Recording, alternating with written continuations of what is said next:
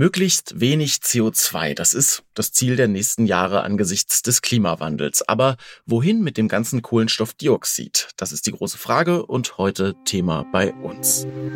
Spektrum der Wissenschaft, der Podcast von Detektor FM.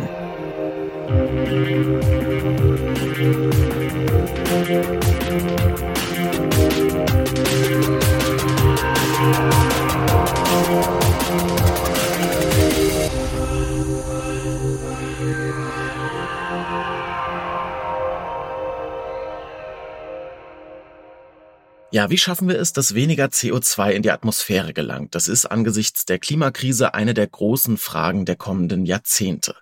Klar, Ziel muss es irgendwie sein, den Ausstoß von Kohlenstoffdioxid langfristig zu reduzieren.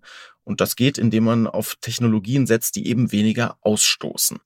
Aber was machen wir jetzt mit den Bereichen, in denen eben weiter viel CO2 anfallen wird? Davon gibt es ja einige. Und eine Möglichkeit wäre es, theoretisch könnte man CO2 unter der Erde lagern. Doch in Deutschland galt das lange als gar nicht umsetzbar. Und nun wagt die Bundesregierung aber einen neuen Anlauf für so ein Verfahren. Und Spektrum der Wissenschaft hat das zum Anlass genommen, im neuen Heft mal einen Überblick über die Technologie, über ihre Chancen, aber auch über ihre Grenzen zu geben. Und wir wollen auch hier im Podcast darüber sprechen, und zwar gemeinsam mit Spektrum-Redakteurin Verena Tang. Hallo Verena. Hallo Marc.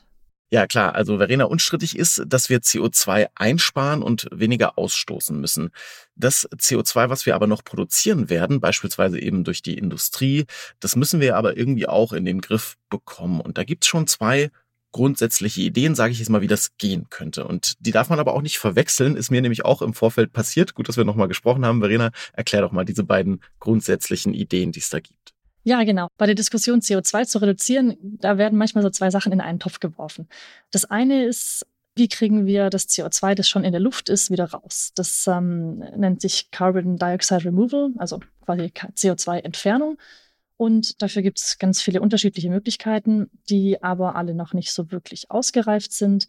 Da kann man auch natürliche Dinge nutzen, wie zum Beispiel Aufforstung, Wiedervernässung von Mooren und solche Dinge, aber auch sehr viele technische Ideen existieren da. Und alle von denen sind aber noch nicht so wirklich am Laufen. Also das ist das, was man so unter ähm, CDR oder CDR eben zusammenfasst. Also quasi das CO2, das schon da ist, zu entfernen. Und das wird eben oft gemeinsam diskutiert mit dem, was du gerade beschrieben hast. Und zwar der Idee, dass man das CO2, das noch entsteht, zum Beispiel in großen Industrieanlagen, dass man das direkt, wenn es entsteht, abfängt und dann es gar nicht erst in die Luft bläst oder gar nicht erst in die Atmosphäre gelangen lässt, sondern einfach direkt irgendwo verstaut. Das ist das, ähm, was unter dem Stichwort CCS, also Carbon Capture and Storage, diskutiert wird. Und darum geht es auch in dem Text. Mhm, also platt gesagt, ich lasse sozusagen das CO2 gar nicht erst aus der Fabrik rauskommen sondern, und in die Luft gelangen, sondern ich fange es vorher ab und speichere es irgendwo. Ja, genau. Lass uns mal kurz noch so ein bisschen über die Ausgangslage sprechen. Also Fachleuten zufolge wird es eben nicht reichen, um das äh, Zwei-Grad-Ziel einzuhalten, beispielsweise, dass wir jetzt den CO2-Ausstoß einfach nur reduzieren im Sinne von, wir fahren sozusagen ein bisschen äh, die Kapazitäten runter. Es ist eben notwendig, wie du gerade schon gesagt hast, Kohlenstoffdioxid in großen Mengen zu entsorgen um die Klimaziele zu erreichen. Und das hat die Bundesregierung vergangenes Jahr in einem Bericht so formuliert auch. Und seitdem ist die Diskussion um diese Technologie zurück, mit der das eben gehen könnte, CCS. Du hast es gerade angesprochen. Also die Idee, dass man das CO2 gar nicht erst aus der Fabrik rauskommen lässt, wie ich es gerade gesagt habe. Was verbirgt sich denn eigentlich hinter dieser Idee im Detail? Ja, im Detail heißt es eigentlich, es ist eigentlich relativ einfach, dass man zum Beispiel eine Fabrik hat, zum Beispiel eine große Zementfabrik. Da entsteht ja sehr viel CO2 allein durch den Prozess, den man da hat. Da wird ja Calciumcarbonat zu Calciumoxid gebrannt, also bei hohen Temperaturen umgesetzt. Und dabei wird eben CO2 frei. Also pro Tonne Zement, die man herstellt, werden ungefähr 0,6 Tonnen CO2 frei bei dem Prozess. Das ist relativ viel.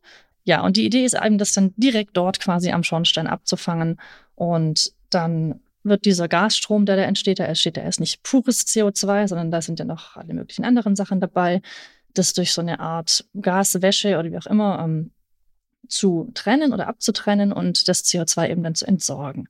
Das bietet sich zum Beispiel auch an in der Stahlindustrie. Also da haben wir noch ganz andere Zahlen. Also pro Tonne Stahl, die hergestellt wird, entstehen 1,9 Tonnen CO2. Wenn man das ganz traditionell, wie es eben heute noch im, in der Mehrzahl der Verfahren gemacht wird, mit in diesem Hochofen äh, hergestellt wird. Da wird eben mit viel Kohle, wird Eisenerz zu Eisen reduziert und dabei entsteht eben aus der Kohle CO2 diese, dieses Verfahren, dass man das eben die, die Gase auftrennt, das ist jetzt nichts Neues. Also das macht man in der Industrie schon sehr, sehr lange. So erhält man eben reine Gase und verwendet die dann auch anderweitig, verbraucht die in diversen Prozessen. Und der Trick wäre jetzt eben dann das CO2 zu nehmen, dann irgendwie auf eine Art und Weise zu verpressen, also oder eben kompakt zu machen, auf irgendeine Weise irgendwo hin zu transportieren, wo es eben dann eingelagert werden kann. Und das ist eigentlich so der Knackpunkt, wo man jetzt sagt, ja, diese Einlagerung, wie soll das passieren, wo soll das geschehen und so weiter, worum sich diese Diskussion eben hier auch dreht. Ja, wie läuft das denn technisch dann ab?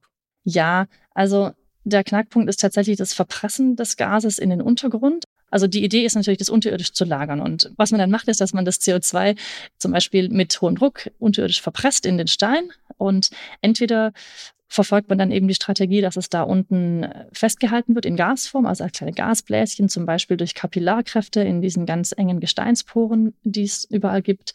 Oder dass es eben mit dem Gestein gleich reagiert, zum Beispiel wieder zu Carbonat.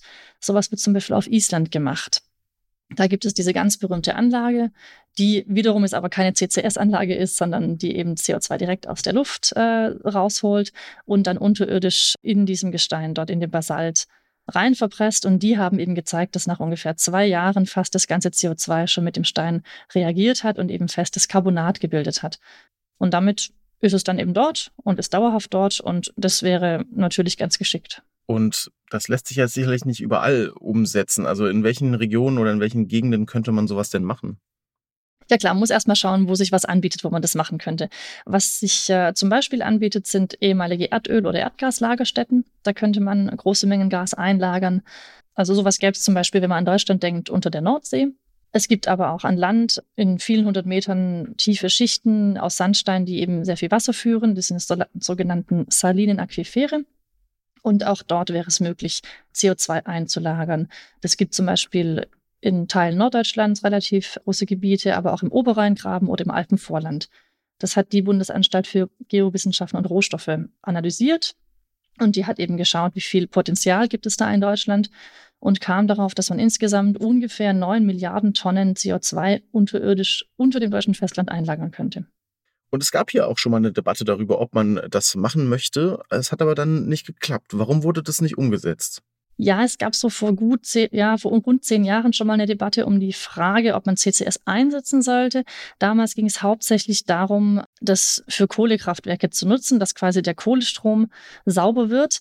Da gab es dann von verschiedenen Seiten eben ja, ähm, Kritik. Also das eine dreht sich eben um die Sicherheit. Also die Frage wurde aufgeworfen, wie sicher ist es?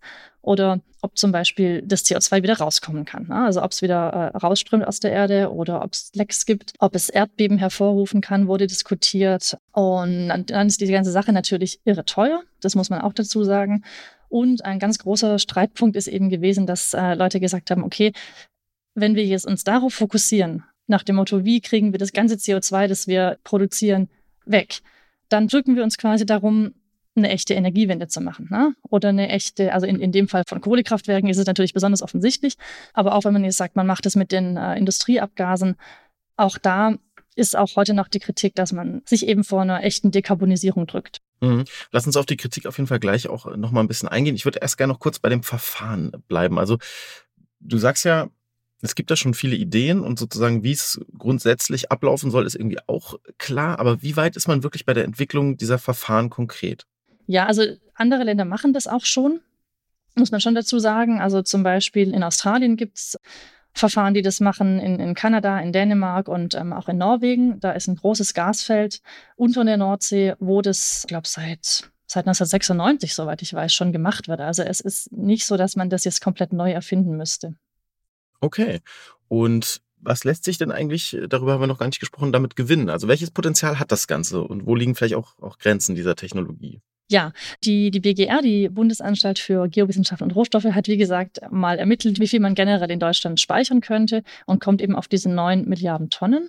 Aber natürlich ist es, sage ich mal, so, so ein gesamttheoretischer Wert. Und da muss man natürlich auch mit berücksichtigen, dass diese ganze CO2-Abscheidung, der Transport, die Verpressung und so weiter extrem viel Energie benötigt, wo im Moment auch wieder CO2 frei wird. Das heißt, das, was man tatsächlich dadurch einspart oder wegschafft, ist dann nicht mehr diese gesamte Menge an CO2, die theoretisch speicherbar ist. Okay, aber es ist trotzdem sozusagen eine Menge, die Gewicht hätte. Ja, man kann sich auch die Zahlen dafür an, einfach mal dazu anschauen. Das Umweltbundesamt hat ja Anfang des Jahres veröffentlicht die, die Zahlen, wie viel CO2 stoßen wir so insgesamt aus. Das waren so 746 Millionen Tonnen CO2-Äquivalente, also alle Treibhausgase zusammengerechnet. Der Löwenanteil ist natürlich CO2 selbst. Auf die Industrie kamen so, glaube ich, 146 Millionen Tonnen. Und wenn davon jetzt, sagen wir mal, zwei Drittel so wirklich große Anlagen sind, bei denen sich sowas auch lohnen würde, also man muss ja jetzt nicht bei jedem Schornstein sowas installieren, aber bei wirklich großen Emittenten lohnt sich das natürlich, gerade Stahl- und Zementindustrie zum Beispiel, dann sind das 100 Millionen im Jahr. Und wenn wir für 9 Milliarden Platz haben, ist das natürlich schon ja, eine große Menge Platz. Aber wie gesagt, man muss eben gucken, also das Potenzial ist da, um auf jeden Fall eine Menge CO2 gar nicht erst in die Atmosphäre kommen zu lassen. Und insofern ist das mit Blick auf die Klimakrise natürlich erstmal interessant. Aber du hast äh, gerade die Kritik schon leise angesprochen. Lass uns vielleicht erstmal auf den Sicherheitsaspekt eingehen. Also wie sicher ist das Ganze? Ja, auch das wurde wissenschaftlich untersucht. Das hat das Deutsche Geoforschungszentrum von der Helmholtz-Gemeinschaft gemacht. Die haben in einer Stadt in Brandenburg, Ketzin heißt die, in der Nähe von Berlin, von 2008 bis 2013 Tests gemacht. Da haben sie quasi eine Menge CO2 verpresst unterirdisch. Es waren 67.000 Tonnen. Die haben sie 630 Meter tief eingepresst in Sandstein. Das war ein ehemaliger Gasspeicher. Und dann haben sie eben geschaut, was passiert damit? Kommt das CO2 wieder raus? Ist das Ganze stabil und so weiter? Die haben das dann eine Weile beobachtet. Und nach deren Versuchen ist es also ganz sicher gewesen, es ist kein CO2 wieder rausgekommen. Bis 2017 haben sie das beobachtet und haben dann herausgefunden eben, dass auch das CO2 zum Teil sich eben in dem Salzwasser da unten löst, zum Teil aber auch sich umwandelt in Minerale. Und 2017 haben sie dann eben die Bohrlöcher verschlossen und diesen Versuch für abgeschlossen erklärt und gesagt, das, das ist sicher. Aber es gibt sozusagen auch Leute, die sich ein bisschen Sorgen machen, dass das irgendwie, du hast gerade das Thema so Erdbeben mal angesprochen, oder dass sich das auch einfach wieder lösen könnte und wieder, wieder rauskommt. Da gibt es schon trotzdem noch Sorge. Ja, natürlich. Ich meine, das ist jetzt natürlich ein ein kleiner Beobachtungszeitraum. Sind jetzt von 2008 bis 2013 sind vier, fünf Jahre. Ähm, Greenpeace hat da auch die Kritik geäußert, dass eben das normalerweise ja ungefähr 10.000 Jahre da drin bleiben soll, wohingegen eben das GFZ auch gesagt hat, ja, aber man muss das eben auch ähm, im Skalenvergleich sehen. Also man kann jetzt natürlich nicht 10.000 Jahre lang was beobachten. Ne? Genau, also die Sicherheit ist zum Beispiel eins, was was eben immer wieder aufkommt in der Diskussion. Auf der anderen Seite müssen natürlich, um diese Speicher zu installieren, auch massig Pipelines oder eben Transportwege, Schiffverkehr und so weiter ähm, ausgebaut werden, was jetzt natürlich auch nicht ganz so prickelnd ist, wenn man sich, wenn man an den Umweltschutz denkt. Ne? Ja, genau, das ist noch so ein bisschen die andere Seite der Kritik, die du gerade auch schon so ein bisschen angeschnitten hast. Also die Frage kommt von mancher Seite eben gerade von Umweltschutzverbänden, warum sollten wir das denn jetzt ausgerechnet machen, wo wir dafür wiederum auch Energie, CO2 und so einsetzen müssen, um diese ganze Infrastruktur zu schaffen. Und dann, du hast es gerade so ein bisschen beschrieben, wie so eine Art, wenn wir jetzt sagen, an jedem Schornstein können wir das CO2 abzwacken, dann gibt es irgendwie keinen Grund mehr, die umzubauen sozusagen, also für die Energiewende. Oder was ist sozusagen die konkrete Kritik da jetzt? Ja, die Kritik wird tatsächlich oft so formuliert, dass es als billiger Ausweg gesehen wird für die Industrie, um sich quasi echte neue Prozesse zu sparen. Dass man es quasi so als Freibrief sieht für, ach ja, wir, wir haben ja quasi ein Mittel, um unsere CO2, unser CO2 zu entsorgen, deswegen können wir quasi weitermachen wie bisher. Das ist die Kritik, die Umweltverbände und äh, Umweltschützer eben an diese Technologie haben. Und was manche Fachleute eben auch sagen, ist, lass uns doch lieber jetzt die Power, die wir haben und unsere Innovationen in die Richtung verwenden, dass wir uns echte neue Prozesse überlegen, dass wir neue Verfahren aufstellen und ein, quasi wirklich klimaneutrale Prozesse erfinden oder aufsetzen, um anstatt uns jetzt quasi die, unsere Energie auf CCS ähm, zu verschwenden. Genau. Und dann gibt es eben natürlich auch andere Leute, die sagen, okay, wir ähm, haben sehr viele Möglichkeiten, wir nutzen dies und jenes und haben verschiedene Maßnahmen, die wir machen, aber es gibt eben einen Teil an Emissionen, den wir nicht reduzieren, den wir nicht vermindern werden können, sozusagen die Restemissionen und für die wäre das eine Lösung. Ja, das ist so der Stand äh, der Debatte zum CCS. Und ich habe es eingangs gesagt, also die Bundesregierung erwägt auf jeden Fall zumindest in diese Richtung weiter äh, sich umzuschauen und zu gucken, inwiefern sich das lohnen würde. Da bleibt abschließend natürlich die Frage, wie geht das denn jetzt politisch auf der einen Seite weiter und welche Forschung ist vielleicht auch noch nötig, um die Fragen, die noch offen sind, die wir hier aufgeworfen haben, auch zu beantworten? Ja, also ich glaube, spannend wird sein, ob äh, CCS weiterhin nochmal als großes Thema aufgerollt wird, weil es momentan eben verboten ist und die Bundesregierung ja gerade eben auch ein Papier veröffentlicht hat, wo sie es als notwendig erachtet, das zu machen, eben gerade für die Industrie. Deswegen denke ich, wird sich es viel darum drehen, um die Frage, bleibt es verboten oder traut man sich quasi da nochmal das Fass aufzumachen?